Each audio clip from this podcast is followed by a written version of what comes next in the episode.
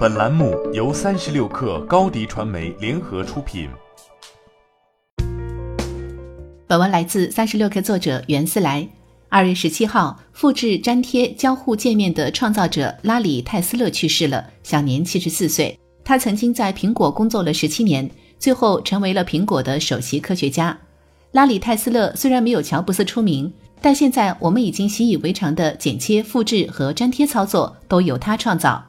苹果和施乐公司的纠葛中，拉里·泰斯勒站到了乔布斯的一边。他最早在施乐公司群星闪耀的帕洛阿尔托研究中心工作，这里诞生了第一个鼠标、第一台个人电脑阿尔托、第一个以太网。但更重要的是，这里诞生了图形化界面，打破了从前必须用键盘输入指令的操作模式。拉里·泰斯勒在帕洛阿尔托研究中心和同事合作开发了 Gypsy 文字处理器。当时他就以剪切、复制和粘贴等操作命令而著称。很多人熟悉的故事是，一九七九年，乔布斯带着苹果的团队到施乐参观，当时已经打败、收下一百万美元苹果股票的施乐，非常实诚地开放了自己的绝密技术，其中就有让乔布斯惊为天人的图形化界面。当时给乔布斯做展示的正是拉里·泰斯勒。至此，一段关于利用剽窃和成功的故事拉开帷幕。后来，苹果的麦金塔电脑正是以图形化界面横空出世，改变了历史，也开启了苹果之后的辉煌。同样的故事又在苹果和微软之间重演，因为乔布斯的亲信比尔·盖茨受到启发，微软也开发了图形化操作界面。但归根到底，可以说施乐造就了两大巨头的崛起。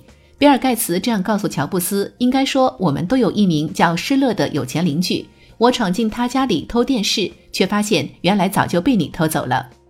而曾经在施乐公司工作的拉里·泰斯勒，在给乔布斯做完演示后的第二年就加入了苹果，所以 Lisa 和麦金塔电脑成为第一批搭载了以光标剪切、复制、粘贴功能的电脑。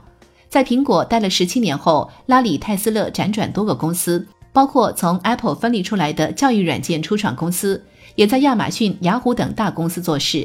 最后又去了颇受争议的基因检测公司二十三 m e。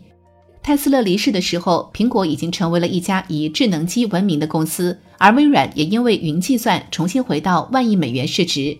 即便如此，泰斯勒仍见证了上一个辉煌的时代。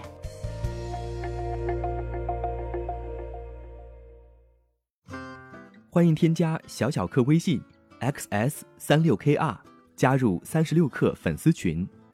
高迪传媒，我们制造影响力。商务合作，请关注新浪微博高迪传媒。